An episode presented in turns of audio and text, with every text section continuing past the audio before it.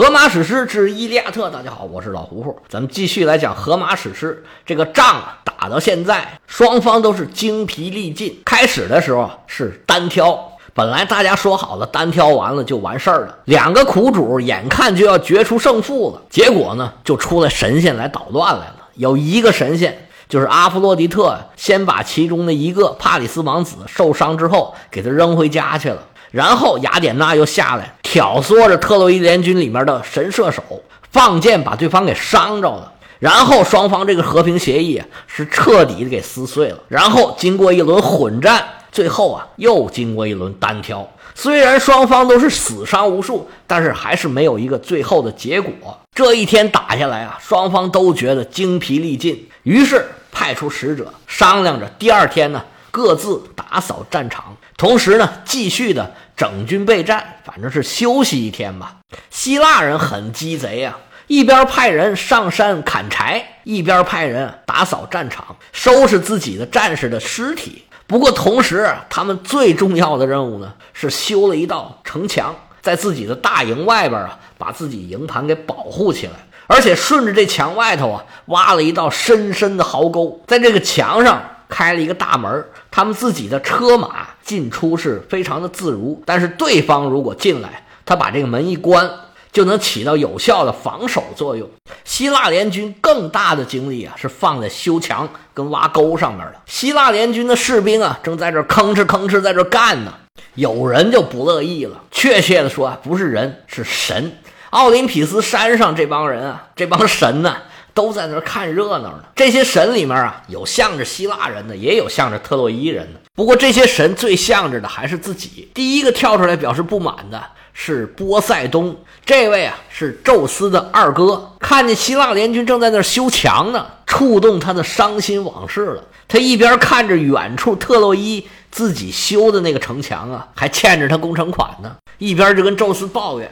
说他们这帮希腊联军怎么不跟我们商量一下，就干这么大的工程啊？搞这么大的事儿，不献祭一下，不给我们吃吃喝喝，这不合适吧，兄弟？你看他们这工程干的啊，真不错呀！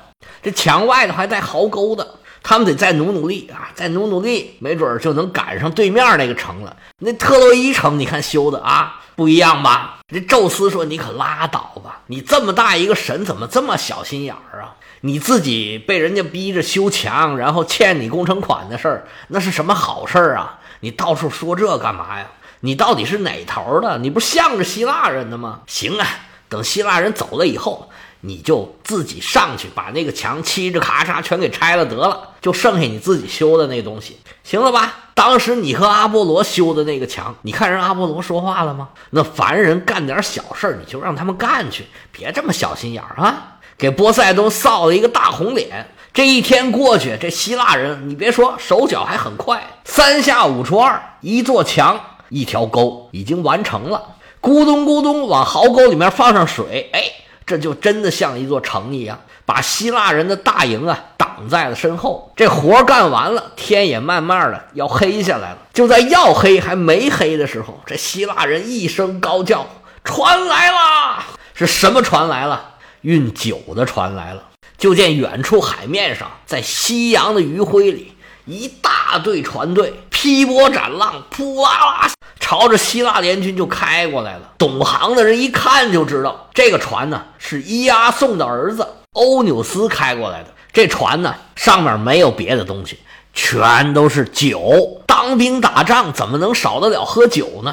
有人远远的就看见这船了，好像啊闻到了那个酒的香味儿，这哈喇子都流下来了。押送的这个儿子来自于莱姆诺斯岛，这个岛啊面积不大，离特洛伊啊半远不近的。说远也不是很远，说近呢也不算太近，离海岸有那么百十来公里。这岛上原来啊全都是女的，后来伊阿宋打到这个岛的时候，就让这个岛上的女王啊怀有身孕，就生下了这个欧纽斯。欧纽斯虽然没有参加特洛伊的战争呢，但是一直啊跟希腊联军关系非常好，时不时的就给他们送点酒来。但是送可是送，可不是白送。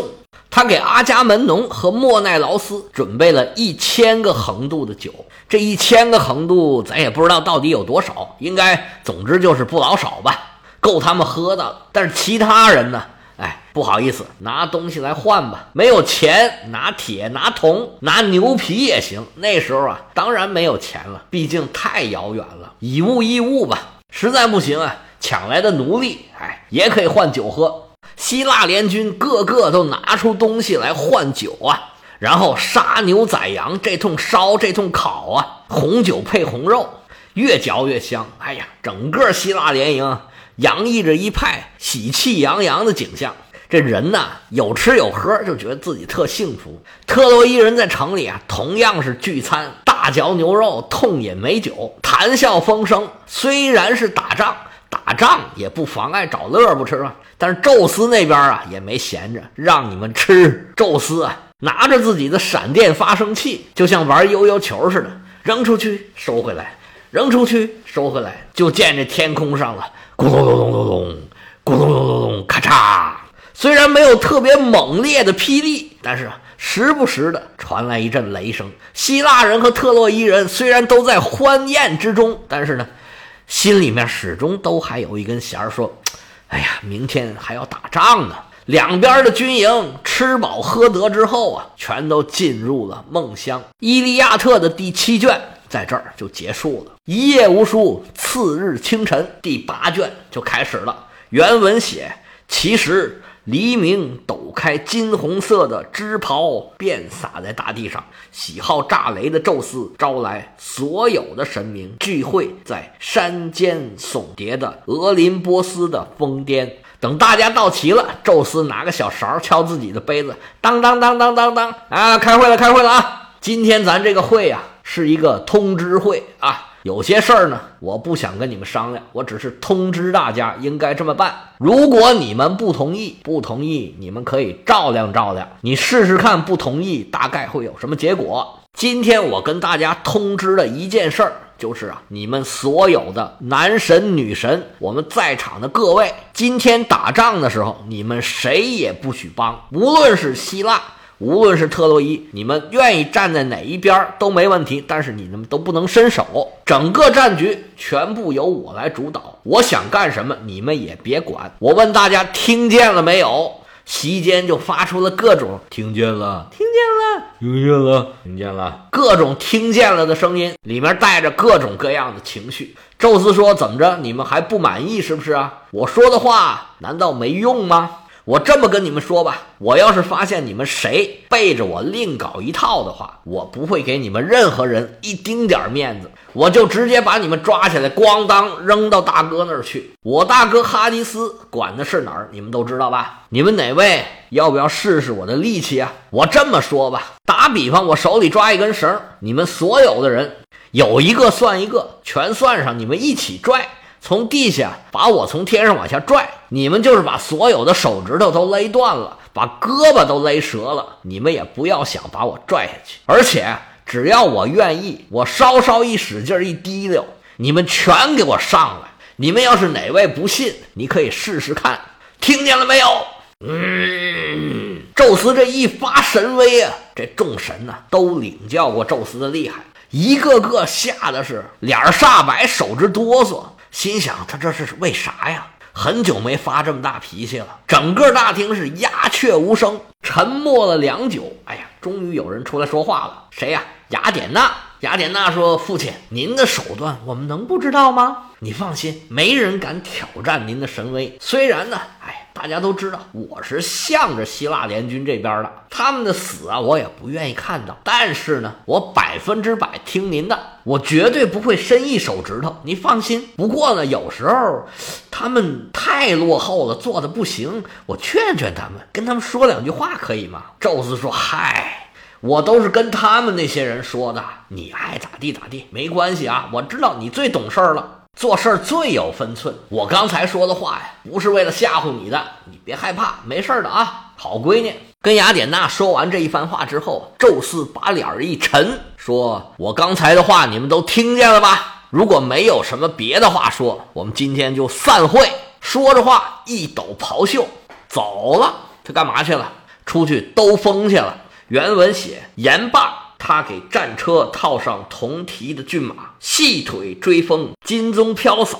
穿起金铸的衣甲，在自己身上抓起细工密扎的金鞭，登上战车，扬鞭催马，神驹飞扑向前，不带半点勉强，穿行在大地和多星的天空之间，来到多泉的伊达。野兽的母亲抵达加尔加荣，那里有宙斯圣地和烟火缭绕的祭坛。神和人的父亲勒住奔马，把他们宽出恶驾，撒出浓浓的雾沫，弥漫在御马的周围。随后，宙斯端坐山巅，陶醉于自己的荣烈，俯视着特洛伊人的城堡和阿开亚人的船队。宙斯驾着自己的大马车。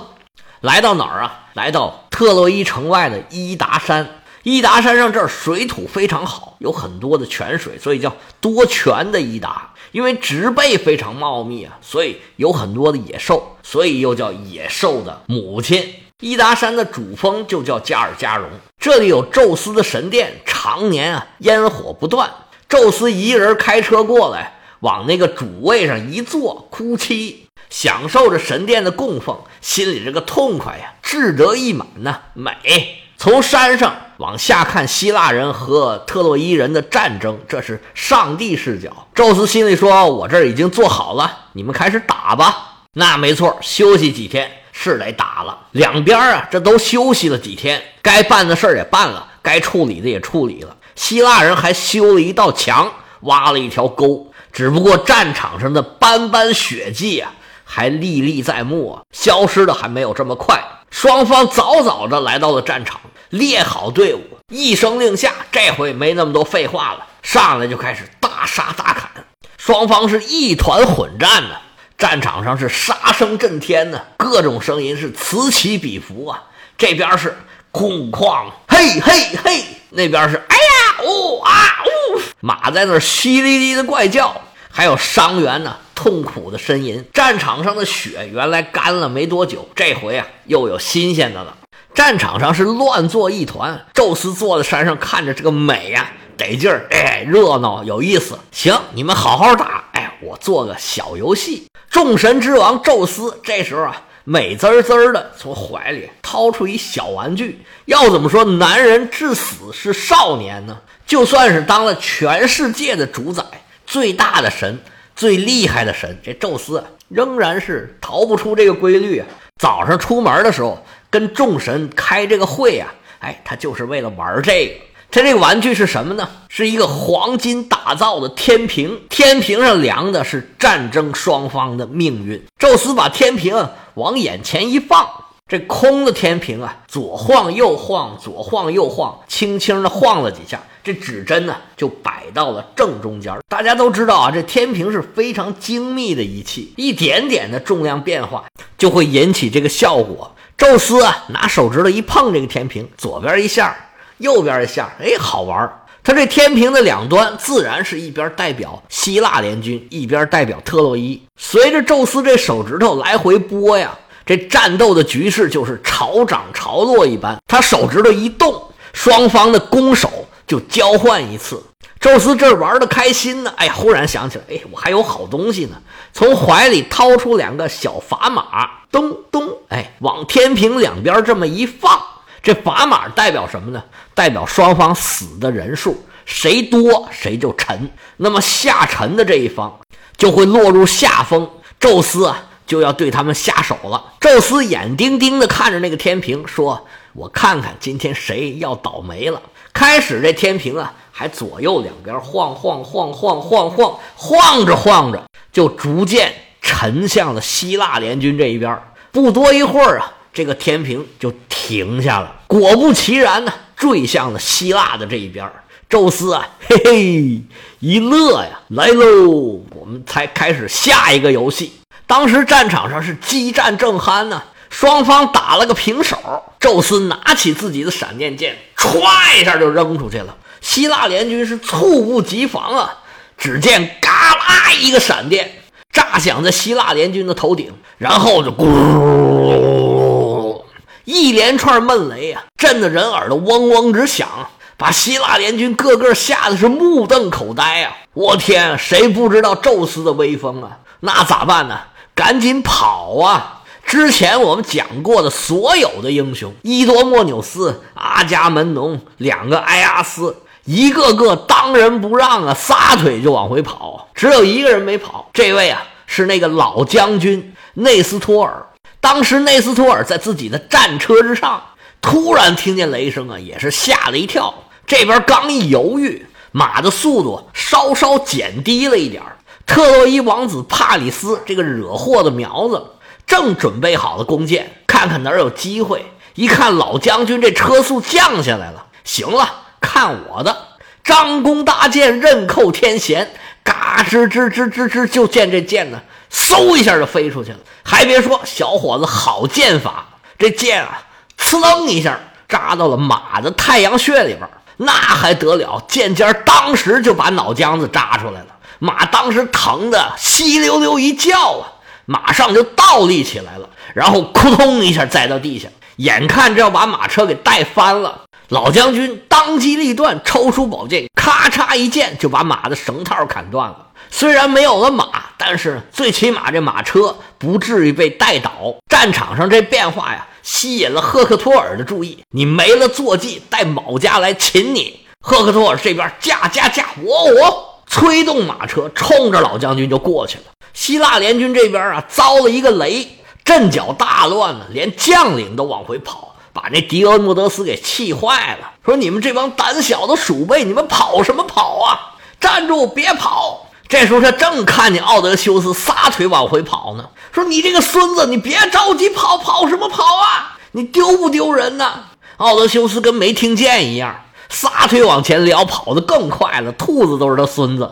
迪俄莫德斯这时候气得一跺脚：“嘿呀，这帮孙子还得我来！”他眼看着老人家奈斯托尔啊，孤身一人站在最前面，马被射死，车跑不了。赫克托尔驾着马车疾驰而来啊，眼看着就到了。迪俄莫德斯赶着马车，抢在赫克托尔之前，来到了老人的身边。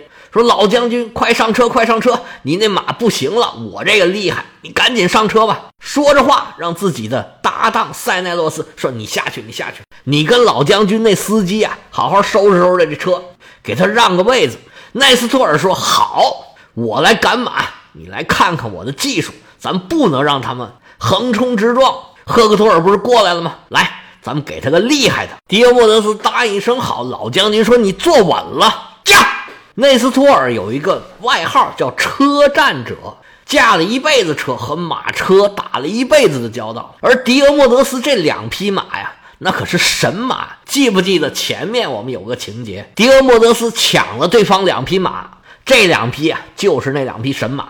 这两匹马呀是又有劲儿又通人性，加上一个。顶级的御手，相当于现在一级方程式的赛车手，可谓是相得益彰啊！这是名副其实的驾轻就熟。希腊联军一看，哟，真有不怕死的，行了，咱也不撤了，个个停住了脚步，慢慢的重新集结队伍。迪俄莫德斯看着老将军驾车这个劲儿啊。双挑大指说：“老将军，你真是风采不减当年呐！”老将军嘿嘿一乐呀，说：“你瞧好吧。”迪俄莫德斯准备好自己的头枪，把面罩咔啦往下一拉，战车是又快又稳，朝着赫克托尔就冲过去了。赫克托尔自然也是不甘示弱呀，扶了一扶头盔，握稳了头枪，眼睛紧盯着来的那两匹马。两辆战车是咵啦咵啦咵。越使越近，越使越近。两位勇士各自做好了战斗的准备。要想知道这个回合胜负如何，我们下回分解。